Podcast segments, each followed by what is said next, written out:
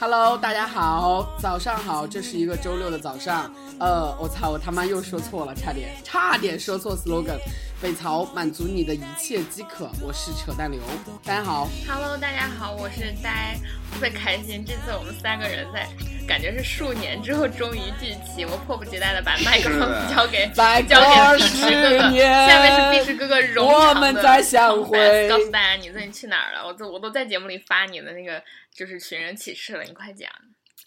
Hello，大家好，我是失踪已久的碧池周，然后。哎，前一段时间一直忙着毕业，然后我终于上于上个星期周五的时候完成了毕业典礼，宣告我自己正式从研究生毕业了。现在也是拿着一个艺术学硕士，变成一个美漂。哎，拿着艺术学硕士的人了。虽然艺术学硕士这种东西谁都不 谁都不会在乎的。对，哎，我我你知道吗？在你离开的这段时间，我起草了多个新闻稿，就是。震惊，然后北大什么主播消失，就是什么数月失联，然后就是震惊，然后怎么怎么样？你快跟讲，大家讲你的毕业，嗯，都忙了什么？然后搞了什么事情？以及好不好玩？有没有毕业旅行啊？没有啊，其实因因为主要是上个星期才毕业嘛，而且应该上个星期为了自己。最后的临门一脚，给自己的毕业作品临门一脚的去去去收拾一些东西，呃，就是我们的就是 M 我的学位叫做 MFA，就是 Master of Fine Arts，然后它是这种类型的艺术学硕士呢，它是偏实践性质的，就是它相对于比如说我的本科啊，或者说像呃代毕他的研究生的学位的时候是需要写毕业论文的，我们相当于毕业论文呢，我们是要拍自己的一个毕业作品。然后这个毕业作品呢，大部分人是选择拍短片的，然后也有也有小作人，就是曾经有人尝试过作死，想要去拍长片。然后这是另外的话，然后大家都知道，我说过好无数次了，我的毕业作品是去年暑假的时候回国拍的一部毕业作品。然后经过了漫长的剪辑后期制作过程中，主要是因为我自己一直在各种就是撕扯的状态中来回撕扯，就是但是剪辑这种东西确实是很。很难以捉摸的，就是啊，就是剪辑这个东西是没有一个一个明确的一个时间点，然后让你觉得说好就是这个，它就是我能够达到最好的版本，我就觉得我非常满意，我就不再剪了。基本上不会出现这种情况，都是这种我到了一个 deadline，我不能再剪了，这必须得进行到下一步了，我只能止步于此。然后或者说我在目前这个状态下，我觉得。还行吧，就 let it go。我能看到自己的是一个 process，然后看到这个 process，我目前满足于现在一个现状，我只能让它 move on 到下一步，因为下一步还会有声音的后期，还会有调色的过程，还有比如说我的电影因为是普通话，我还要负责加字幕，然后这个是又是一个很漫长的一个过程，就是加字幕真的是一件脑袋疼的要死的事情。Anyway，就是上个星期呢。一方面我得准备自己的毕业典礼的事情，一方面我还是因为我们每学期每一学年的最后一星期，我们的学院因为是电影学院，都会在我们自己的学校之内举办一个一个星期或到两个星期时间的影展，就是你可以去展示自己的作品。对于我们这个专业的毕业生来说，专门有一个时段是集中的放映我们的毕业作品。然后为了准备那个 screening，我要临门一脚的去。去做最后的修正，然后比如说调调色啊、调字幕啊，然后最后加字，最终那个片尾那个 credits 啊，然后一就乱七八糟的事情，然后连熬了几个大夜，然后觉得真的是我熬不起，就连了连熬了三四天吧，就是一直到凌晨三四点钟才回到家开始睡觉，然后觉得这一星期都在调整的状态，然后上周五的时候终于啊完成了毕业自己自己的毕业典礼，然后。还宿醉了一场，现在，With whom？哎，就是毕业典礼这个事情吧。呃，先先先说毕业典礼之前吧，就是大家都知道，呃，毕业典礼的固定的流程，比如说会拍毕业照，大家都会，就是毕业照是那种集体的毕业照，就是什么全校啊或者你的专业啊，大家一起拍毕业照。就是一般国内的形制是一这样的，就是会搭一个台子。然后大家聚在一起，定个时间，说今天上午大家集体拍毕业照。先是所有的老师院院系的领导，然后坐在那个排在最中间的位置或者最前排的位置，然后再让学生一个一个去插缝，什么高个儿的在后边啊，然后矮个儿的站前边啊之类之类的。嗯这个时间得折腾到，比如说啊、嗯，一个上午的时间吧，大家都经历过这个事情。但是我在这个学校经历了史上最随意的毕业照，就是是是临毕业之前的两个星期。啊不，临毕业之前三个星期，我们收到了一封集体邮件，就针对就给所有的要毕业的学生说，我们将在呃某年某月某一天的某一的下午四点四十五分，在学校的某一片未知的草坪上拍毕业照，大家到时前来。然后的意思就是说，你爱来不来，你来的话我们就给你拍，你不来的话就拉倒。而且是全校的大毕业照。然后我们就到那儿以后。在草坪上面，草坪旁边是我们学校的楼，然后二楼上面看见有几个人，有摄影师，摄影师拿一个相机，就说大家抬头仰头看我，然后结果就在我们未知的情况下，五分钟之内拍完了毕业照。这这就是这还他妈未知，就是就就他就啊就是大家看我，然后哐哐按你的快门儿，就不会说像像以前那些毕业照都会就调整很长时间，比如说那个同学你再往里边错一点儿，然后那个两个同学你换一下位置，就大家都知道调整的话得调整一个小时的时间才会最终照张一张照片儿，最后你还得花钱。我们学校呢不是，四点四十五分大家集合。然后四点五十五分，就不到十分钟的时间，我们就拍完毕业照了。然后最后呢，也没有说你要花钱去买这个毕业照片儿，就是我们上传到校园的网上，大家爱下载下载，不爱下载拉倒，就是 一切都是这种态度。然后着装也是，我们学校是没有学士服的，就是不管你是什么学位，不管你是本科、硕士还是博士。没有学士服，你爱穿啥穿啥，所以就有那种有一，我就记印象中拍毕业照的时候有一个女生，她在最前排，然后穿了一个那个美人鱼的 costume，就大家应该有见过那种亮片的那个美人鱼那下半身包裹，你就把把你下半身裹一起，两个腿裹一起的那种裙子，然后把你打扮成一个美人鱼，她就往那里躺，所以就她处在一个最明显的位置，就是大家只要一打开那张，就是谁都 谁脸都看不清的照片，你就能看到她在 躺在那个地上，这就是我的毕业照的过程。然后觉得我们学校真的是一个，嗯，一个 art school，就是真的是 art school，就是什么都无所谓了，爱咋咋地。然后毕业典礼呢，毕业典礼也有意思，毕业典礼也是着装都随意，然后所以真的是有全裸上台的人。啊，对 啊对，你知道真的数次给哇我讲过塞很多次，他们学校有很多人就日常性全裸，是的，就是我日常性全裸心生向往。真的全裸这件事情在我们学校真的是见怪不怪。哎，然后那那那嗯，就你能再多说一些吗？就是全裸这两个词信息量还是挺大的。就是呃，这次毕业典礼好像全裸的不多，只有一个是真的全裸，顶多会有比如说女生直接穿着，比如说呃 bra 或者是 underwear 上台啊，或者直接穿一个 bikini，或者穿的很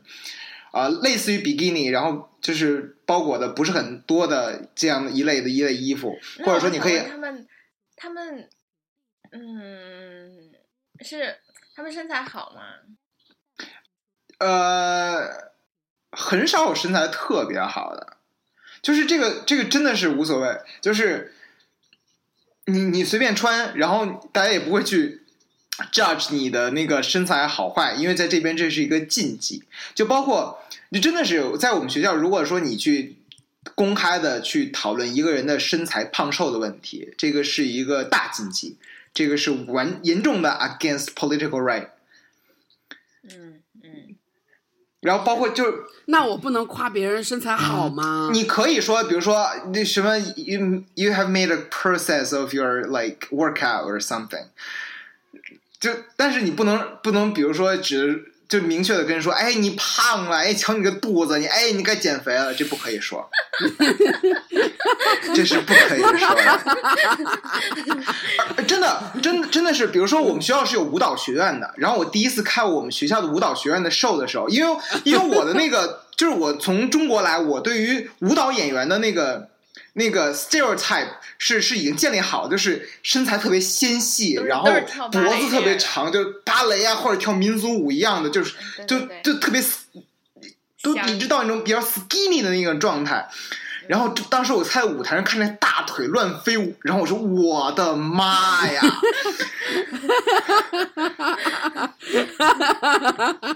大腿乱飞，这个腿粗的我呀，就一个个肚子，我的天！然后但是一个个就特别的柔软，然后就说 怎么做到的？好神奇。对，对，就是人体真的好神奇。然后还问过，我还问过一个中国的来中国留学生，然后学舞蹈的，我就说你们会老师要求你们去减肥吗？他说绝对不不允许的。就比如说他在国内也学过舞蹈嘛，他就说国内舞蹈学校会是那种呃老师会监督你的体重，就他们每一周都会老每天早上的一个早课的内容就是每个人挨个量体重，然后如果你的体重是不达标，或者比如说你长胖了，你是会被老师训的，你是会被扣学分的。这是在中国的一个状况，但是这边你不可以说，就只要说我能完成一个我身体的一个动作，我能够表现用我的身体表现一种情绪，表现一个 narrative，我就是一个好的舞蹈演员不管你长什么样不管你长什么样，不管你的身材是如何的，这是我们学校。然后说回来是毕业典礼，然后就所以就着装很自由嘛，然后你会看到很多就有那种真的穿的那种呃呃那种那种呃传统的 gown，就是比如说女生会穿那种紧裹身的那种晚礼裙啊，男生会穿燕尾服，系着那个领带啊、suit and tie 啊都会有，也有那种全裸的，就是很两极化的的的的着着着装的标准，甚至或者说你干脆无所谓，就是这个这个 ceremony 对你来说无所谓的事情，你就穿着平常你就穿着一个。呃，大背心、大裤衩子，穿一个人字拖上台，没有人会管你，没有人会去去限制你，然后没有人会会会对你说三道四。然后我们学校毕业典礼也是，因为学生不是很多，就是毕竟是一个很小的艺术院校，不会像现在那种综合类大学，一个一年毕业有可能几千到几万人这么大的规模。我们学校很少人，所以每个人是依次上台去领取自己的毕业证书，然后会跟自己的呃院长也好，跟自己的系主任也好拥抱啊、合影啊，如何如何。然后在这个过程当中，每个人上台的时候有九秒的时间，这个九秒的时间你可以自己选定自己的背景音乐。就是你可以选择一个九秒的一个 audio 啊片段，是作为你自己的 BGM 的。这他妈真的是绝妙的拍抖音，你为什么没拍呀、靠！然后，然后到时候说，就到时候我就说我自己的经历。先说是一个很 general，然后就很多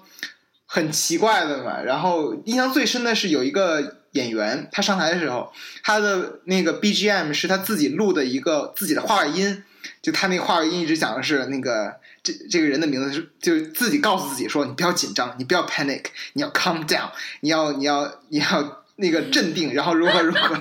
就是一个人一直在碎碎念，然后我觉得啊，好有意思。然后我特别衰，因为我的姓氏我是姓周，然后按照大陆的汉语拼音标准，我是 Z，、啊，你是最后然后我们他是按照学院的顺序，这个学院先上台，然后继续那个学院，比如说舞蹈学院、艺术学院、电影学院、戏剧学院等等等等，依依次上台。然后他这个顺序每年都会有一定的轮，就是轮换。等到我这年，我们学院是最后一个学院上台的，然后我他妈是你是开头，全校最后我他妈是全校最后一个上台的毕业生。天啊！不过这也很好尴特别尬啊。啊！其实，其实，然后我就是我当时抱怨说，我为什么是最后一个上台？但是我所有的身边的，不管是老师也好，还是朋友也好，都说，哎，多好啊，多我好羡慕你啊，你多特别呀、然后，然后他们就说，我一定会，我们一定会等你到最后的。结果他们真的是好多那些，真的是跟我特别好的朋友，一就一直等到我上台，然后就一直在给我欢呼。然后还有一个。呃，我们专业的一个二年级的一个男生，然后在我上台之前给我递了半瓶啤酒，然后说恭喜你，然后我是一边喝酒一边上台，哎呦，啧啧啧，哎呀，好棒啊！然后所以就是我我我的毕业典礼全程一直处在半醉的状态，因为在就是我们的流程是六点是正式毕典礼开始，五点是所有毕业生开始签到集合排队，然后等着等着入场了。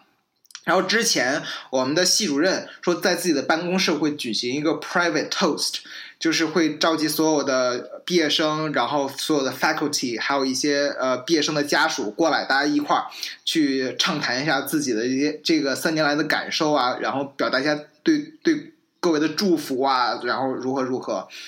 然后那然后就那个系主任准备了好多那种特别大瓶的那种那个香槟，最后还剩下大半瓶。然后那个系主任就问我你要不要啊？我说好啊。然后我就拿着大瓶酒一路走一路喝。然后毕业典礼还没有开始，我就处在一种半醉的状态了。其实我我想我想说，我就是已经戒酒这么久了，但我说实话，我觉得我比较恐惧的是。我还是时时会怀念喝酒给你营造那种虚假的幸福感，尤其是微醺的感觉。是的，我会怀很怀念。对，然后我会觉得最幸福的是就是因为我想念那种感觉，所以我更抵制我自己喝酒，因为我觉得我真的会就是滑向对它上瘾的那种。就很乱。对，有一点吧，因为其实它会影响你第二天的很多事情。就是我不喜欢我身体感受不好的同时，精神又感受很不错的那种。嗯嗯就是它的代价是先甜后苦。我最最烦的是这种，但是我还是会会时不时的在很失落的时候，或者在和一些人聊天的时候，就特别渴望想喝一点，能有那个甜。对对对对对。对对对对对。其实，哎。当当时也是想着说，哎，反正是自己马上毕业了，毕业最后一天了，其实也无所谓。而且就是，其实我是把怕自，我是一个会在公共场合，我我会觉得自己会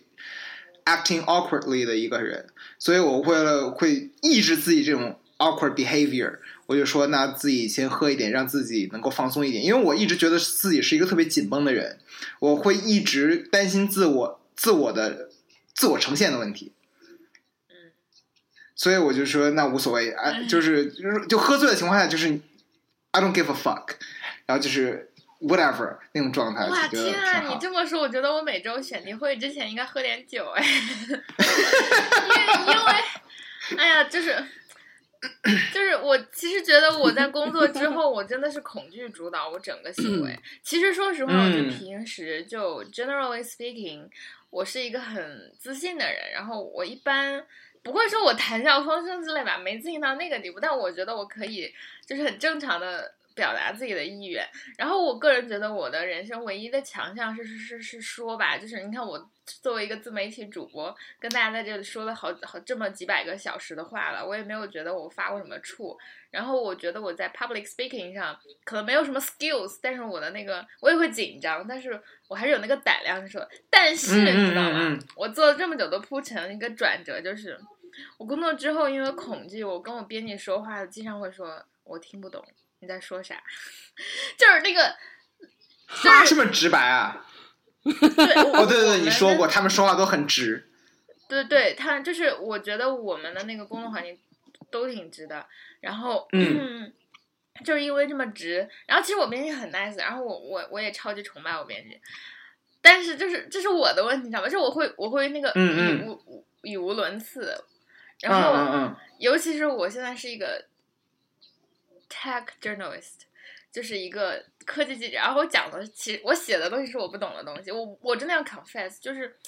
我最近的一个最大的困惑就是，我我我以前写的东西都是我的一手经验。说实话，大家如果看我的微博，就是我最不太擅长就是去议论这个事情，就是现在大家都在议论那些时事。我那些点赞最多的，其实都是来自我。最最生活一手的个人体验和嗯嗯嗯，我直接接触的朋友，我写他们这些都没问题。可是我在我不擅长的领域，嗯，哪怕比如说我写写女权，都是因为我太熟悉了。我自己是一个女性，我是一个 feminist，嗯嗯嗯，然后我在社会学里面读了一点点书，然后就勉强写一点点。可是我你知道吗？我现在去写什么人工智能，然后去写科技公司，然后去写各种各样的。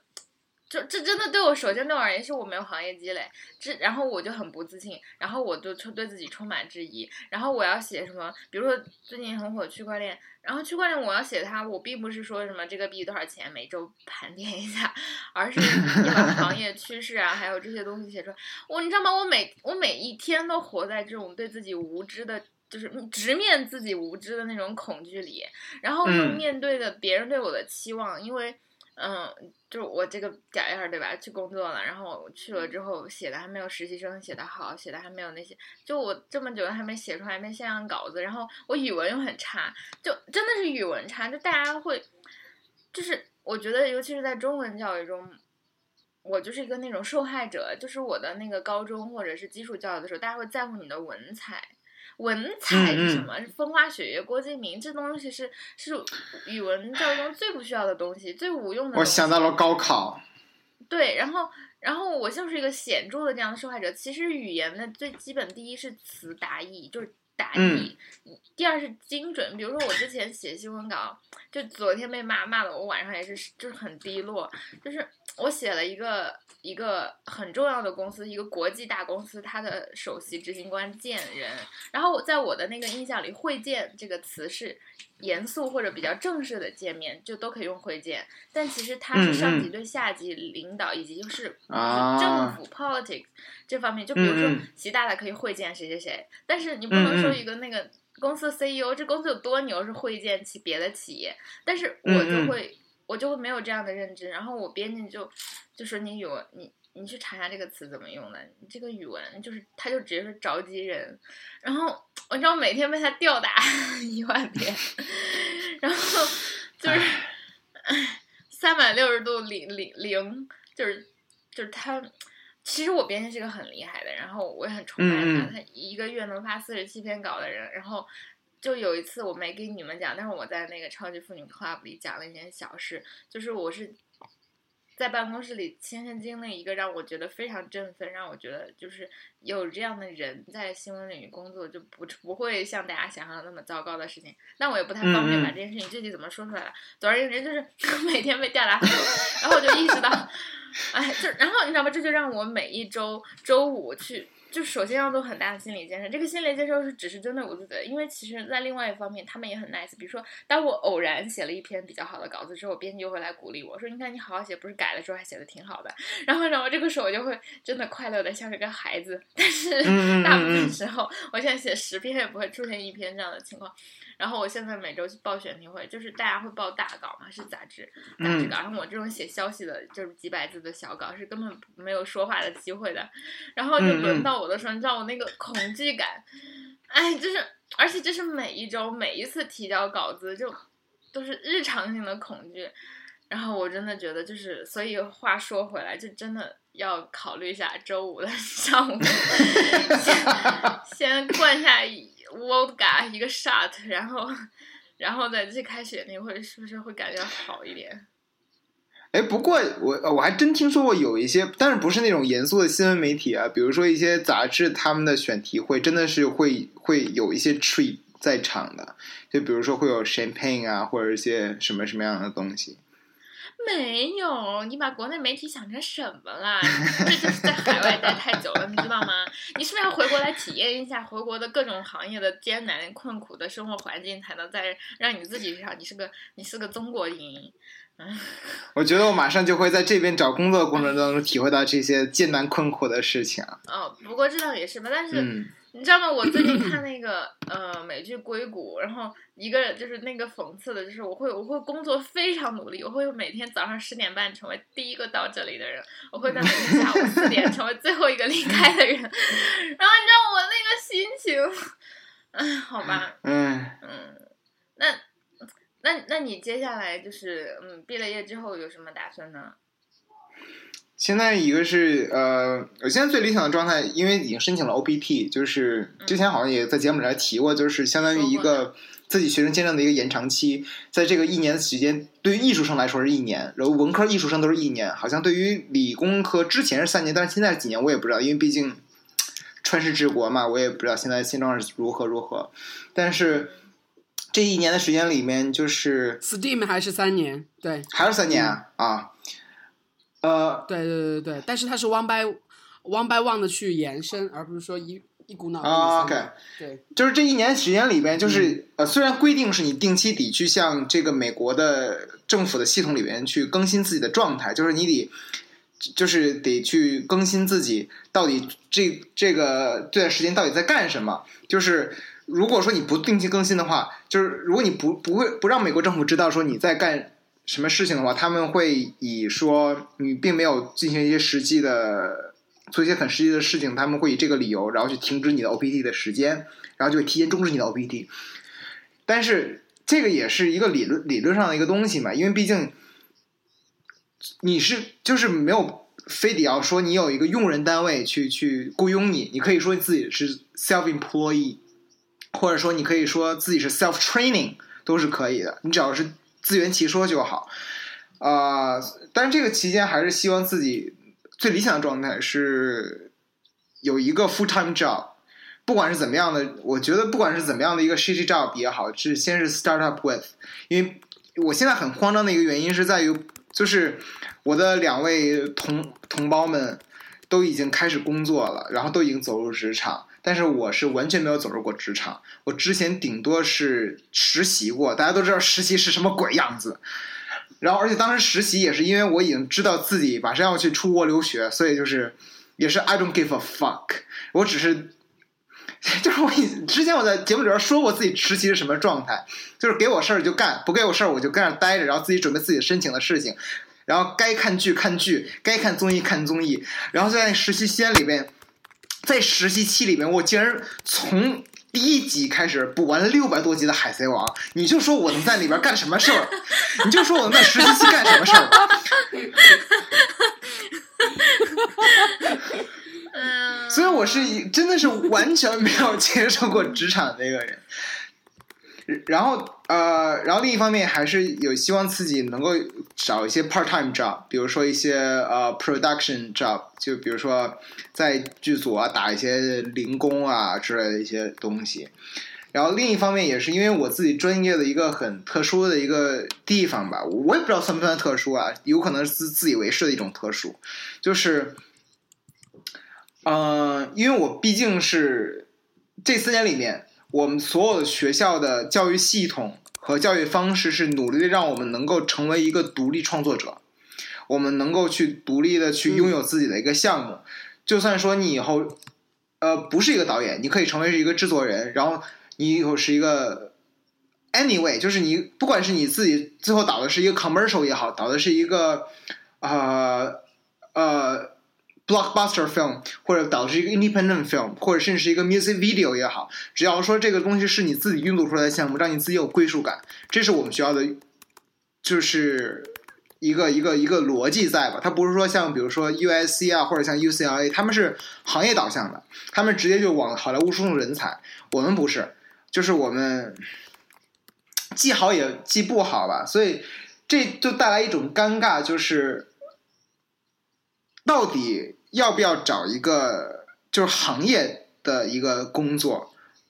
就我真的是听了一这个不这个不仅是关于我留不留在美国的原因，这个不管是我在美国也好，在回国也好，甚至比如说我在流亡到欧洲也好，就无所谓，这都是一个困会困扰我的一个话题，就是我到底要不要，呃，我到底成要成为一个什么样的一个一个从业者吧？唉，嗯，好，但是说实话，就是，嗯，我觉得这个这个还，哎，真的是，其实每个职业都是灵魂的叩问了。嗯，对，我觉得，而且我觉得其实少想，真少琢磨。对对对，因为因为确实是我这个 OPT 期间，我也自己想的是，我现在在写一个长篇的剧本，然后这个剧本写完了之后。然后也打算去投一些电影节的一些呃新兴导演的或者创作者的扶持项目吧，然后看是碰碰运气，然后试试手，看看怎么样，然后再看看下一步吧。然后也要把自己的毕业作品投一些电影节，看看试试水。其实我觉得，就是你你的那个行业和我们的差距都还挺大的，所以其实并不是没有没有什么可对比的。而且，哎呀，其实真的不要着急了，我个人感觉是这样的，我觉得没有什么。其实我真心觉得，就是我们我的所有老师，在我最我们最后一学期跟我们说的话，就是你们不用着急，你们的成长期还有很长，你们刚毕业。但是这跟我在国内的教育系统、教育逻辑是完全不一样的。是这样的，其实，但但是你知道，就是它就是不一样的。然后你知道它是不一样的，然后你就是要面对。因为我个人感觉，就是从我们在不论是当时在学校，就会有那种人，他就会。嗯，选课都选那种就是好，就是他不是不感兴趣，但是好拿学分的，好好刷分的。然后他学双学位，他不是选他感兴趣，是学就是最挣钱的。然后他就是，然后那个时候刘思野，说说你的自己的双学位呗，刘思野。最挣钱的双学位，刘思野。我我的双学位拿都没拿到，老子拿的是辅修，操。对啊，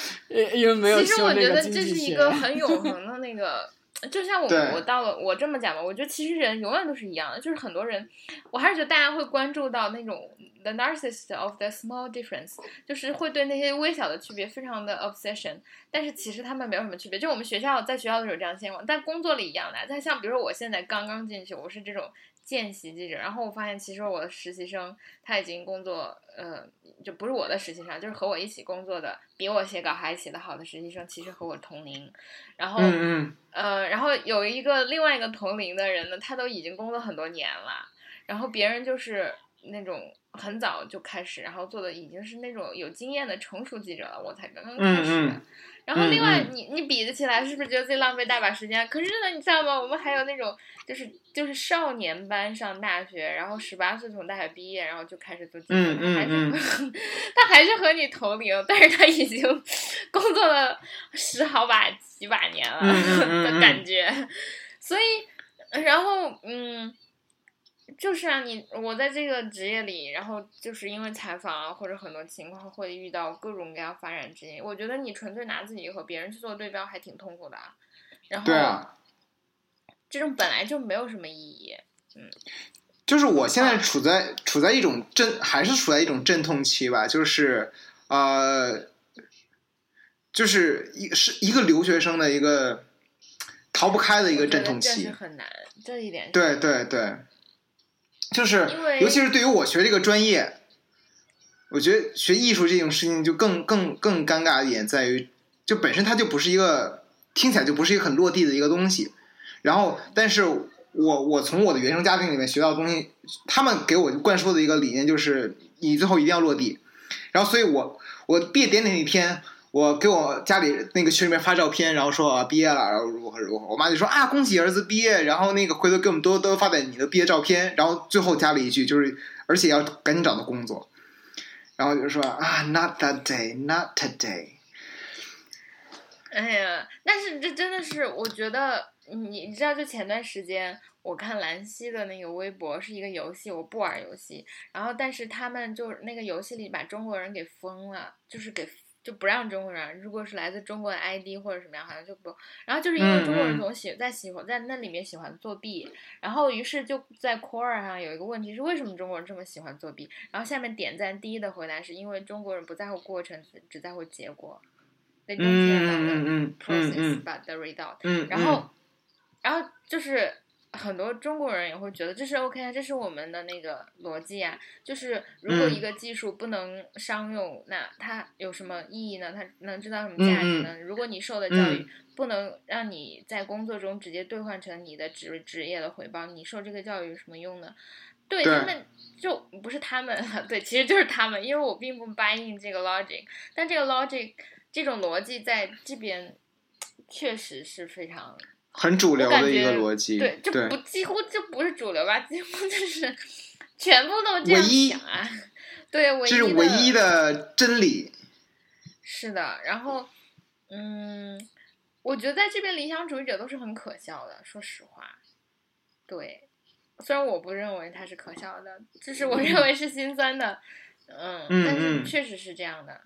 不过。怎么说呢？另外一方面就是我还有我觉得这个这个讨论它理不理想，以及要怎么去实现，或者怎么怎么个落地才叫落地法呢？我如果制造出来了，就是一个就是艺术史上留名的作品，但是我穷困潦倒一生，那我留名了吗？对吧？在我的标那个成功的标准里，可能是有有所产出的，但是在有的人的那个标准里，可能是无所产出的。嗯，所以我觉得这个还是要再具体看吧。嗯，是的。所以还是多说不易，做吧。就是该找工作找工作，毕竟 a job is a job。我觉得我其实我并不排斥找工作，因为我刚才也说了，因为我没有职场的经验，而且我，而且我没有接触过到底说电影行业到底是怎么样的，所以我觉得。不管是怎样的一个工作，如果在行业里面的话，至少能够让我一窥说这个行业的运作的逻辑到底是怎么样的，然后现在目前的发展状况是怎么样的，而不是一个一个学生或者是一个外外外人的一个角度去去去评价说 overall 这个 big picture of the industry is going on what what what。我觉得，嗯，不过我的工作的经验是，我现在虽然在工作里也挺痛苦，但是我还觉得我最喜欢的第一点就是我每天都在。刷新我的认知，就是信息量都很大。是的，是的。去了一个我超级陌生的，哈那个领域。是的。然后第二是，我都还接触到很多就是很优秀的人吧，因为做做媒体或者做新闻的一个那个一个怎么说呢？一个特点就是他会去接触最新的，其实也是最好的，否则他就没有那个意义嘛。所以我觉得。就突然大佬很多，然后我这种五行缺人导师的就喜欢 去做那种大佬的狗仔，所以我觉得我还蛮喜喜欢的。以及我觉得可能是因为我工作环境嘛，就虽然大家都很 direct，然后我又喜欢这种比较其实比较 direct。我只是希望他们以后的 direct 不是用在对我的批评上的 direct，比如说是对我的赞美的 direct 上面。嗯，我好向往那一天啊，然后。或者是在谈业务上的 director，我都还挺挺接受的，是不是很贱？但是就是现在这种状态，我还是觉得我周围的人是很理想的，然后非常非常优秀的一群人吧。我觉得这在工作中实在是太难得了，我要敲桌子，就是不和糟糕的人，然后我在里面变成那种比较笨、不怎么灵光的人，所以我就还是哎有那种恐惧吧。但是都是来源于他自己的，嗯，那个扯淡，难得你这么。那个沉默，快来给我们讲讲你最近又怎么了？我看你现在发微博都是那种，都是那种什么投资人对对对，就是又今天又见了一个这个宝宝，然后吐槽人家两句，然后投资人什么互相靠 diss 活着什么的，感觉也是背后有故事。你又 diss 了谁，或者你被谁 diss 了？哎，对，今天你发了一个关于什么 PUA 的东西是怎么回事？我到时候要质问一下。那个产业真的很夸张。哎呀，那个产业真的好赚钱啊！就是有一个叫浪迹的，天呐，他自己真的有很多很多的业务，而且他们的业务真的有一个叫做微信号代运营。这个代运营就是有一些不善言辞、约不到炮的或者找不到对象的男生，你可以交一万块钱，他们给你代运营一个微信号。这个微信号是一个闭环，就是微信号的流量来源于探探、世纪佳缘。和陌陌，然后在探探、世纪佳缘、陌陌经营自己的朋友圈，还有经营自己的照片。然后他们可能如果说你长得太丑了，他们还会飞到你当地来给你拍照，或者说让你去他们那地方给你打扮，然后拍照，拍一套的社会图像写真，然后社交媒体写真的这样一个物料就有了。然后可能还会拍一大堆的 package，因为其实你有这样一个 timeline 要用嘛，就是 Instagram 的物料一样的道理。然后就这样去发，然后发完之后，如果说有人 match 你的。话就撩撩到微信上，然后约的话就是你去，然后告诉你注意事项。如果说是谈恋爱的话，那就是一个月之后告诉你应该怎么去谈。对我靠，这他妈的真的是！我我觉得这个 这个比现实生活比剧里要精彩啊！我真的觉得真的是太精彩了，这这真的是巨大的文艺作品啊！我喜欢这个时代，真的，我现在已经那个所向披靡了。微信号代运营，微信号代运营，就男性约炮，微信号代运营一万块钱，我们他妈是不是也可以干这个生意啊？不过好像不擅长撩妹儿，对，可以，我可以撩啊。我觉得碧池说的那个问题，嗯，啊，对啊，你可以啊。那我们真的可以开展这个业务，真的好赚钱。但我们的学生啊，但是我们的学生，但我们的学生太那个了，太穷了，付不起。是这样。不过，不过这个故事真的很精彩，天啊！就是，哎，可见这个市场有多大。嗯，然后，哦哦哦哦！我昨天在在我们的超级妇女 club 里面看了一个超级搞笑的，就是就是那个，嗯，就是男生，男生在在那个。嗯，就是男生在夏天不好意思打伞，所以他们会在哦，对对对对叫“顺丰打伞滴滴群”，然后就是男生会告诉女生们自己在哪个教学楼，然后让女生来跟他一块打伞，然后会真的付钱，然后真的也很搞笑。可怕。OK，然后我觉得碧池最大的其实你自己有一个事情做的不够好，就是 connection。我觉得我我们作为一个中国人在美国要求生存的话，首先你要有一份工作，是的然后这份工作其实很多时候 connection 是一个起点，我觉得你一点都不积极，对，就是你的 connection 应该很少吧？对。所以我过几天要嗯，我觉得应该再发微博，对，应该在此为碧池争一下、征集一下，就是有没有相关的在美国文艺圈混的，或者说有可能认识在文艺圈混的的好朋友的这样一个草友们，然后请添加碧池哥哥的微信。是的，然后你们自己可以聊一聊，然后看一看有什么可以给他工作机会、赏口饭吃的这样一个机会。就包括 哎就，你早就应该这样说了，就包括现在才做，没有，就就包括过几天我要去一个组上，然后免费的干活，因为那个导演是我们的系主任，他自己导的一个短片，然后我要去帮着当 volunteer，去去去打工，然后主要只是为了 network。我觉得，嗯，嗯其实我想，我想在这里插入一点点啊，就是，嗯，也我也是，就是嗯也其实就是就就这个话题，在职场社交里到底怎么和别人熟络起来？然后你知道，有的人有天然的那种自来熟的能力，比如说像比较扯淡，然后我觉得我在介于你们俩之间吧，比如说像碧池，其实 不是一个这么天然自来熟，然后一个就是更更怎么说呢，贴近那么 social flower 的人。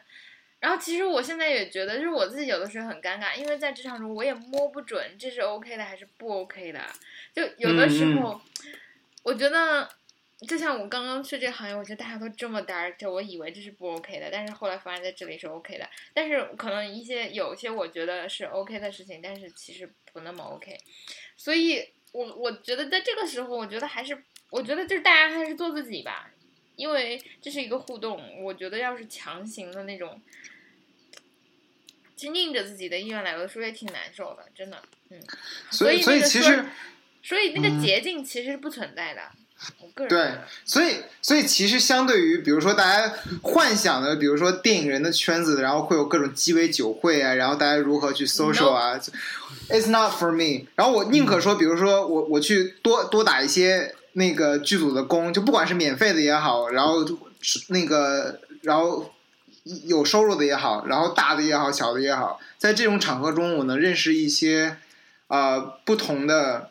专业的人，我觉得这个是对我来说比较我能接受的方式，然后我能够去去努力一下的方向。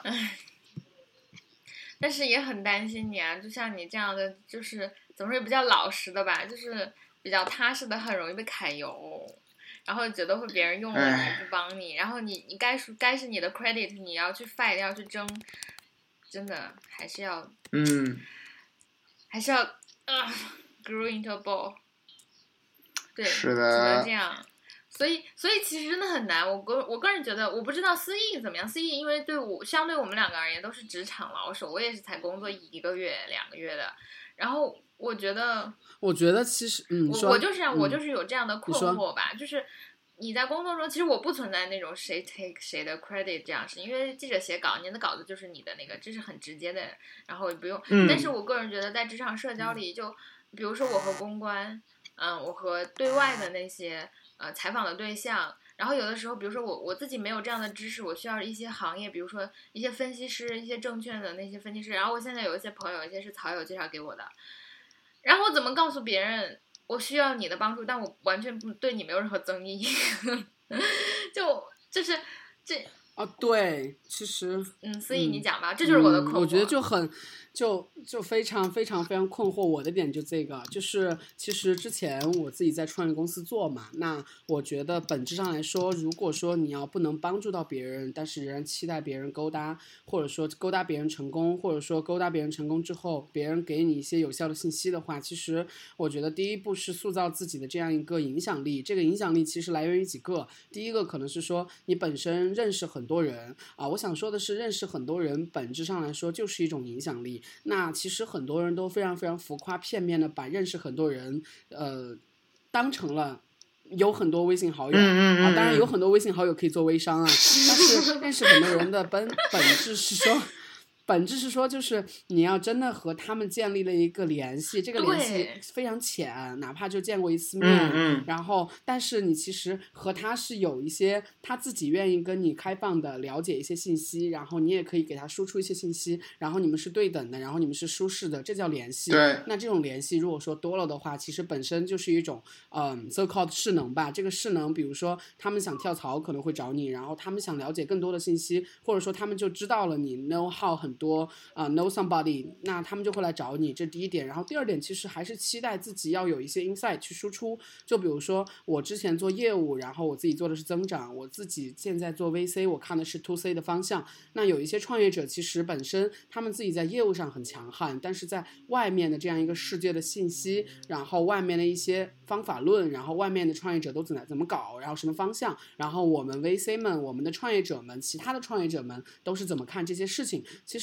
他们对这些方面其实都非常非常期待去了解的。我觉得这些信息本身就是我的一个 bargaining power，他们期待去了解，那我可以贡献这些信息，且这些信息被他知道之后，他就愿意给我说出他的一些想法。嗯而且本身我去见创业者，其实我会扪心自问三个问题，就是。我自己要为他准备 top three 的问题给到他，这 top three 的问题是需要我建立在我对他的这样一个背景调查和业务上的特别像记者这样一个熟人程度的。对，我觉得我必须要问出三个嗯有价值的问题，不然的话别人会觉得你是傻逼。然后我也会准备三个我可能会帮到他的点，就比如说啊、有什么可以认识的同行的人，我聊过的一些高管，我聊过的一些可以介绍给他的候选人呐、或者说聊过的一些合作方之类的。我觉得，我觉得有些时候其实创业者或者说来做事情的人，他不会拒绝对他有用的人的这样一个链接，而这个链接本身，无论事后成功与否，你链接了这个人，你作为一个超链去链接了 A 和 B，这本身对于 A 和 B 来说，特别是对你聊的 A 来说，就是一个莫大的 bargaining power，他会记住的。我觉得这个本身就真的感觉有点日行一善的感觉吧。但是我佐而证一且点，就在是通过我找工作，嗯嗯，用了很多思怡宝宝的那个就是投的人，然后大家聊下来，大家都觉得思怡宝宝在人贩子这件事情上做的是很极致，都对你夸赞有加，这真的是大家很值得学的一个一个一点。嗯，嗯，对，对，也不是什么都是。也不是谁都学得来的，谁都可以沉浸在一天拉一百个群的这样一个生活之中。我就我就觉得很多人都问我说：“你又做 Airbnb，你他妈又要拉群，你他妈还要群聊，那你他妈是不是疯了？”啊，我就觉得还好，嗯，我连每天回微信我都做不到人和人。之间差异太大了。嗯，对呀，你他妈的经常失踪，靠！哎呀，不好意思，有人想我。哎，所以说碧池的碧池的最短路径就是找一个找一个宝宝嫁了，找一个宝宝结婚，对，然后先留在美国再说，然后最好找的宝宝有足够的 budget，能够允许你去做创作，那就好了。哎，我们现在太没钱了，操！我们现在如果说有钱就好了，有钱就好了，有钱就可以支持碧池自我创作了。以后我们自己创立一个公司，对我们有一个公司，然后有一个子业务，就是投资像碧池这样一个自由创作者。对啊，哎就专门你去负责去投，不足够牛逼。你去专门以后做负负责做做投资，给我的项目拉投资，然后然后我然后我就专门去负责项目这哎，那个创作这一说块儿。我有个想法，就是说要不要就是碧池回来去找一下那个围猎资本的那个方老师啊？就那个围猎资本是跟北大创业者完成打成一片的。我们有一个师兄，他也是媒体创作者，他就拿了十万块钱，然后待着。对，你们知道的拿 三个着字，然后在人物对，然后嗯，对，真的就是他会资助一些创作者啊。然后我觉得创作者的核心要义，从 appearance 上来看就是待着嘛，但你们自己可能在创作嘛。呃，我觉得资助创业者这个事情一哎其实直已经感真的是只有钱人来做。来自世界的那个。虽然确实是这个是事实。哎呀，呃，appearance 就是待着。对我们说我们是 working process，实际上就是待着。嗯，哎，我觉得好难啊！创意是世界上最高的工种，哎，太难了，靠！哎，真的太难了。哎，所以说你的那个原创视频什么的能上传到北曹吗？能给我们就看一看吗？原创视这个频，这应该可以吧？是你的百分之百的版权，我毕业作品。我的毕业作品，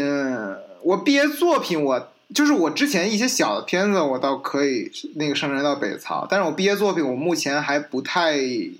能，因为我是要打算去参加电影节，然后有些电影节它是有那个 premiere 要求的，就是在它的提供在它规定的平台之前，你是不可以在其他平台去率先发布的。嗯，OK，所以说它的这个平台是什么呢？就是你们学校的平台还是说没有？就比如说有个电影节规定说啊，你如果想要参加我们那个电影电影节，你必须比必必须把自己，比如说你的首映的场那个那个平台选在我们的电影节所所规定的一些合作的一些机构啊，或者什么什么地方怎么怎么样？嗯嗯，OK，哎。那么我们接下来宣布一件重大的事情，那个北曹重大对重大。现在是我们录节目的时候是五月十九号，然后我们嗯在今天也就借着这个节目的后半段给大家讲一下，我们预期将在北京举办五周年的线下见面会，然后这个见面会应该还会在北京的云街。如果大家来过三周年的活动，你就知道就是嗯在。朝阳区的 MOMA 云街，然后嗯是这样的，然后我们现在就在策划这个五周年，大要跟大家一起怎么玩，然后怎么办？但是比较痛心的一点是，那个碧池可能没有办法跟大家一起参加，呃，所以这是的，对，然后这个五周年就只有我和呃扯淡。其实我们本来特别想去 Fancy 的上海，因为我觉得五周年要不一样一点，但是后来呃掐指一算来。太重了，太穷以至于不能成型。掐掐指一算，就我和 B，我和扯淡，我们两个人就要多花一千，我就觉得这真的不太值，因为实在没有多的这个闲钱，往返上海一天的那个高铁。不好意思，大家，我好像生病了，我先我先擤个鼻涕，太难受了。哈哈哈哈哈！妈逼！然后，真的是很困难啊。可见我们真的是那个屋漏偏逢阴雨，哎，明明很穷。哎，所以所以现在你你们俩是打算预计几月份啊？八月，八月中下旬吧。八月中下旬，我现在还不确定，我有可能可以，有可能不可以。就是，那你回来告诉我们。我的状况是，那你回来之后 OPT 不会失效吗？我的状况是这样。我现在是等待我最终的 OPT 的那个 paperwork 下来，然后在这个 paperwork 下来之前，我是不能够随意出境的，因为如果我一出境，然后再入境，美国的海关问我说你是以通过什么样的分身份来美国？我说我是以 OPT 的身份，他说那你的 paperwork 呢？我说还没有寄到，那这个时候就说不通了，他就可以有理由拒绝我入境。但是，一旦我拿到正式的这个资格，就不管是一个 ID card 也好，或者是一张纸也好。然后我只要及时的更新我自己的状态，自圆其说。就比如说你回国干什么？我说我回国是为了创作我一个作品去取材。然后我是我是因为我是一个 filmmaker，我学的是一个电影导演专业。然后编就去自圆其说，我我就是理论上我是可以自由出入境的。嗯嗯。嗯，反正我们那个时间不会跑太多了。你看你那个时候能不能拿到？如果能的话，那我们三个一起，那显然更好。因为据我从三周年的反馈，大家来现场买票主要是为了亲自看很少出面的碧池哥哥，因为你是我们三个里面唯一的稀缺，其他两个人都太容易找到了，大家都不稀罕知道是什么玩意儿，所以你要是来，当然能更好了。嗯。然后，嗯，除了就是我们那时间地点以及要办五周年之外呢，我们这一期的节这一期的那个周年活动，非常希望能够邀请到呃草友来成为我们的 talker，因为。嗯，一以贯之吧，反正五五年了，我们都是三个人在讲。然后现在因为前段时间他们两个经常消失不见，然后都我我邀请了非常多的草友来到我们的节目，其实讲了非常多非常感人的故事，然后或者非分享了非常有意思的那个经验。你们两个也不会听节目，就跟你们两个说，我上次邀请到了一个草友，然后他就在微博上给我发了一条微那个私信，然后我就五分钟 让他上了节目，而而且是在周三的工作日的晚上。那天我是非常的失落，然后想找点别的事情干，然后他就讲了他去南极旅行，然后在土耳其被骗，就是各种各种什么什么什么什么什么拦截女什么拦什么截南极旅行，你个南方人，嗯嗯嗯嗯，我他什么鬼？我说南极女星难道是变性人？不是的，然后他，嗯、然后去土耳其被骗，以及我也跟他讲了，就在那期节目里分享我们在尼泊尔的那个故事，因为他也去了，就是很多东南亚，也去了尼泊尔，反正就是，嗯、然后其实还有一些节目也很很很 抱歉的说，就录了一期。但是我都没有放出来，因为觉得那个效果不是我期待的。然后，但那个故事本身还挺感人，就是，嗯、我觉得有很多这样的其实大家都是有故事的人了，我觉得我们三个也其实本质上是很平凡的人，然后也就是无非是在这里天天说自己的逼事，然后给大家起到一种陪伴。所以这一期五周年，呃，我其实已经写好了文案，文案还没有给大家发，就我们会希望能够找到草友，然后能够向呃别的草友来分享你和你的人生故事。然后我们这一个 五周年的那个主题是误入。就因因为三周年我们是三生万物，所以五周年就是误入北曹，就是跟大家分享，可以是你和北曹的故事，是北曹的讲的什么观点什么，让你发生了什么样的改变，或者无所谓。而且因为你要知道，就是在我在和超级妇女 Club 互动的那个过程中，我意识到这五年真的其实也是很长的时间。就有的草友真的是从少女变成了奶娃子的母亲，然后从打篮球的那个少年变成了发际线后移的大叔，然后有的人本来是实习生，现在开始带不要 force 生六 C，然后我觉得其实五年的时间还是蛮长的吧。我觉得只不过是我们三个的那个速度和别人会不太一样，很多人已经有车有房有家了，就很多人也 settle down 了。然后好想哭，好然后想哭啊我在那个邮件里，因为我我我说实话，现在我的超级妇女 club 有两两百零六人，这两百零六人都给我写了邮件，然后有的人就随着丈夫移民到新西兰，移民到日本，对，就是。这五年的发生，别人的生活可能是翻天覆地变化，你有没有觉得我们三个在原地踏步？哎，好吧，我们三个面壁反思一下。但不管怎样，就别人的生活已经比我们要精彩了，所以我真的很想让大家来到我们的节目，然后然后把麦克风交给你们，然后因为我们平时的那个调性，你让我去讲一个我不懂的东西，对吧？让我去讲科技什么，就像我现在在工作里做的，完全做不到。所以我们大概定了就是四个那个主题，第一个是五斗折腰的职场，这个会是一个 panel discussion，然后可能会思意呃来跟大家一起讲他的职场，然后和。就是我们希望有三到四个草友来讲，又讲你奇特或者独特或者曲折的职场生活，不论是你从事一种很新奇的职业，或者在一个很新奇的地方从事某种职业，或者你是杀出了一条血路，然后嗯告诉大家什么杜拉拉升职，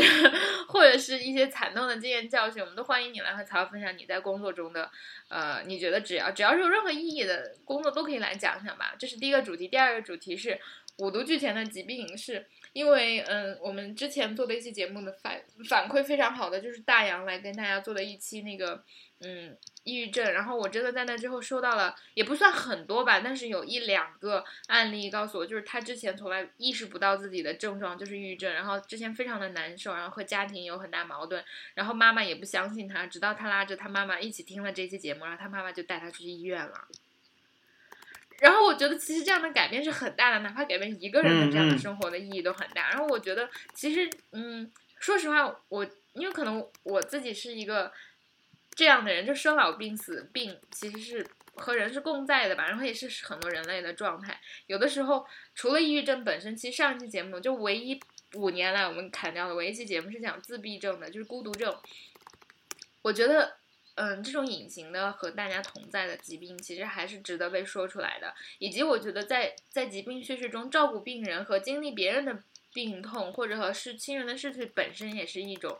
怎么说呢？对人的重大挫折。所以，如果你有呃，你有有这样的故事和大家分享，以及比如像同性恋会被当做一种疾病来对待，然后他也是在这个话题下。所以，你如果有治疗的故事或者有治愈的故事，那我们也把话筒递给你。这是第二个话题。然后，嗯、第三个话题就是五彩缤纷的性别了，因为我们一直对吧，呆逼是个女权主义者，然后我们对吧，这我们三个的调性，所以我们会呃有一个 panel discussion，可能会是我立的，或者碧池如果在的话，也会一起。我们关注性别与性权，然后女权和母权，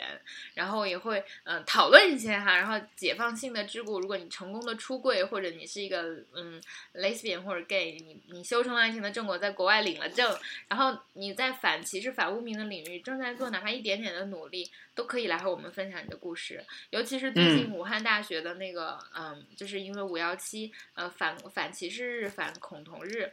然后。哦我们群里就超级妇女 club 里面有一个那个的写手，就是他是他们主导了那个在武汉大学的小商铺，让那些让那些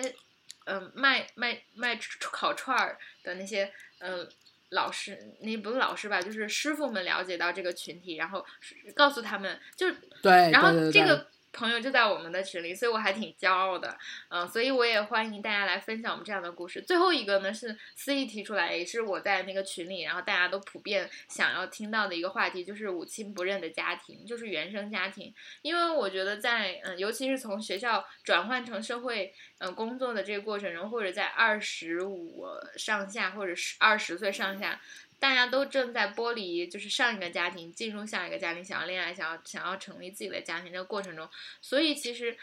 那些歇斯底里的感情经历、痛不欲生的亲子关系，其实往往是我们这一代人现在面临的很多考验。所以我们会在最后一个 panel discussion 中主要讨论，呃，我们和原生家庭的关系和感情经历和亲子，然后。我们要终结那种不太健康的社会期待，比如说你一定要赚钱，你一定要去当公务员，你一定要月入多少万，你一定要过着过成怎么样，你要结婚，你一定要生孩子，我要当姥姥，我要当奶奶，嗯，所以在最后这个里面，我们会讲到亲子关系，这就是以上我们我们当天的那个四个 panel，呃，如果有更多的好的那个主题，大家也可以给我。然后我在这里就正式的宣布，我们在征集愿意来到台上给大家分享你和北曹的故事，或者哪怕和北曹一点关系都没有，在上四个话题中，嗯。你有想给大家讲的故事的那个 talker，然后请你直接联系代币，嗯，你你可以在微博和微信上都直接找到我，然后我的先在微信上找到我，然后我的概率会更大。我的微信就去，你们就可以去在北大不吐槽会死，然后去找代币的微微微微微博，然后来直接私信我，然后我会和你具体商量，因为这个可能是要。走到台上的，你的故事要讲出来的，我们可以先聊一下，让你熟悉一些。然后，如果你要想报名，或者你找不到我的微信，你可以直接给我发邮件，我的邮件就是侯其江 at 幺六三点 com。侯其江是拼音全拼，然后呃，你可以写邮件报名，然后在故事里做个自我介绍，我我一定会回邮件的，虽然我还是挺忙，就是邮件我可能会回复的很晚，嗯，因为这个活动八月才开始，然后现在五月底，嗯，大概还有两到三个月，所以呃我们有充分的充分的时间，你也可以考虑一下，但不要拖到最后一刻再来告诉我们，这样的话我们也会措手不及。总之很期，我们截止截止到六月底吧，截止到六月底，嗯嗯嗯，没问题。好，截止到六月底，嗯，六月三十一号凌晨十二点正式 close。的，嗯、然后随后，其实我们现在还没有具体安排场地以及门票，以及嗯，具体八月底的哪一天。哎呀，门票的话肯定是九十九块钱啦，然后八月对八月的每一天我还在确定，但是场地应该就是 MoMA 云街了，对，那个 fancy 而便宜的场地，好的，对，嗯也不是很 fancy 了，嗯，行了，够可以了。对我们三而言，你知道吗？我当时都跟司仪讲，我们好，我好想把我们两个的房子，因为我们两个租的那个屋子都在三里屯附近，好想把它并在一起，然后直接在家里办得了。或者在小区，就楼下小区，。太穷，太穷，就他妈的会这样，是的，嗯，嗯，总总之就是期待大家在五周年吧，就五年过来，真的有一种那种，哎，有种很沧桑的感觉。其实，